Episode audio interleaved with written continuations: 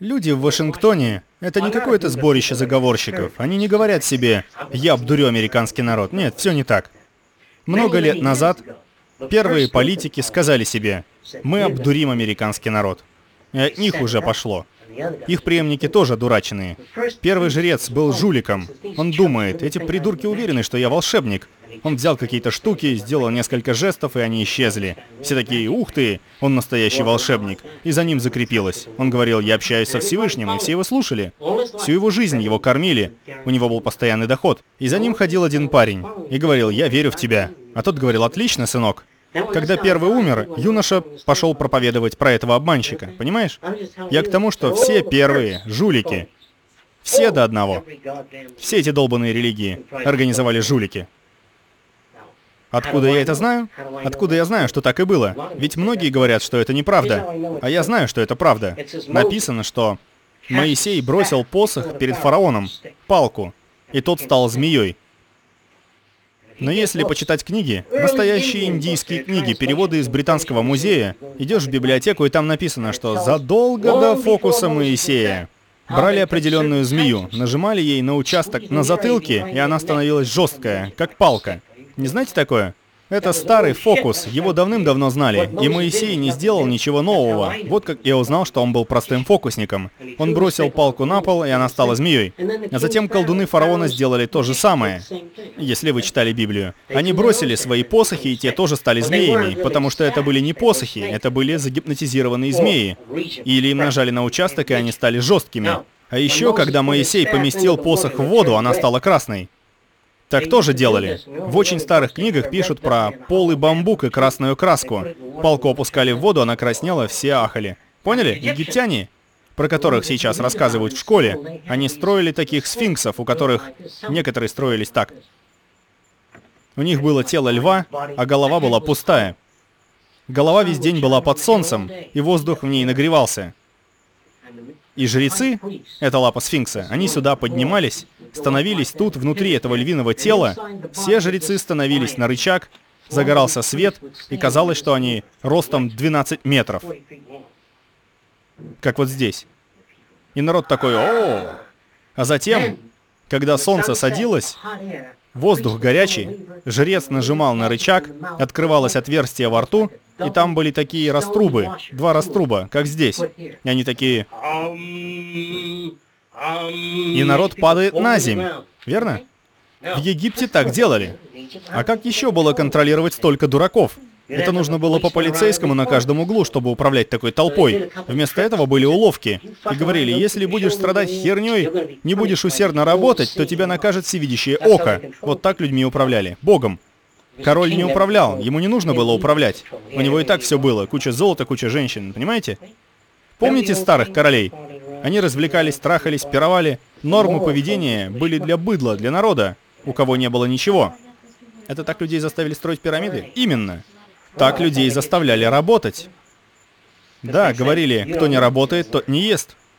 Говорили, что работать правильно, и все хотят заработать достаточно денег, чтобы можно было не работать. Только столько не заработаешь, чтобы не работать. Не задумывались об этом? Или говорят, если постараешься, то добьешься успеха. Знаешь, сколько людей добивается успеха? Единицы. Чтобы заработать много денег и не работать самому, нужно, чтобы другие работали за тебя. Говоришь людям, давай, Карл, не отставай. И поднажми как следует, я в тебя верю. А потом уходишь по своим делам. Ушел, а когда приходишь, работник развесил уши. У тебя большое будущее в нашей корпорации, приятель. Поняли идею или нет? Это честная ситуация? Вот о чем я. Я не коррумпирован. Я правда думаю, что оказываю Карлу услугу. И Карл думает, что я оказываю услугу ему. Он верит в это, потому что он средний человек. А мой коллега со своим заводом спрашивает, а у тебя Карл будет работать за меньшее? Я говорю, нет, за меньшее он работать не будет. Так вот, смотрите, если Карл получает на моем заводе 150 долларов в неделю, а я хочу платить ему меньше, я смогу заставить его работать за меньше. Смотрите как. Я хочу, чтобы он работал за 75 долларов в неделю. Или за 50. И чтобы он этого не знал. Я говорю, Карл, ты бы работал за 50 долларов? Карл говорит, нет, никогда. Понимаете? А теперь смотрите, как он у меня будет работать за 50 долларов в неделю. Даже Карл этого не заметит. Вот вид Карла сверху. Это его уши, это живот, а это ноги. А это ботинки торчат. Он сидит, смотрит вниз. На сборочной фабрике фреска. И у него куча коробочек вокруг. И Карл выбирает из коробочек детали для радио. На сборку. Понимаете? Я говорю, Карл, ты будешь работать за 50 долларов в неделю? Он говорит, нет. Я говорю, а если так? Я загибаю ему стол. Карл говорит, ух ты, здорово, теперь я дотягиваюсь до всех коробок. Я достаю до любой коробки, потому что они все рядом, не нужно тянуться. Вы поняли? Он говорит, спасибо вам за это фреско. Потом я ставлю у него радио с музыкой, у которой ритм стимулирует работу. Понимаете? Понятно, о чем я?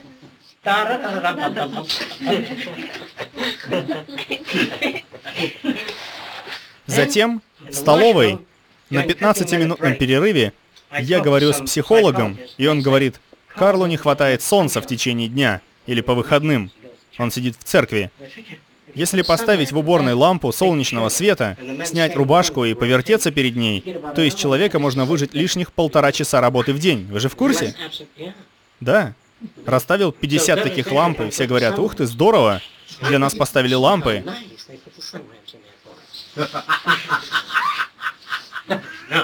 Вы понимаете, о чем я тут говорю? Специалисты по трудовому движению разрабатывают планы, чтобы выжать из работника больше движения в меньший срок. Это работа спеца по трудовому движению. Но это не хорошие люди, они не добрые. Хороший инженер посмотрит на Карла и скажет, этот человек работает по 8 часов в день, это сильно утомляет глаза. Столько часов сборки. Давайте посмотрим, как снизить ему нагрузку и ускорить производство через упрощение. Поняли разницу? А не дать больше работы. Нужно, чтобы в кинотеатры вернули фильм «Новые времена». Кто видел такое? Поднимите руку. А лучше, кто не видел. Поднимите руку. Давайте я кратко расскажу. Это старый фильм, его не хотят показывать снова. Потому что Чаплин в нем показывает наше производство, как он затягивает болты, таким вот движением. А потом приходит домой и там тоже, понимаете?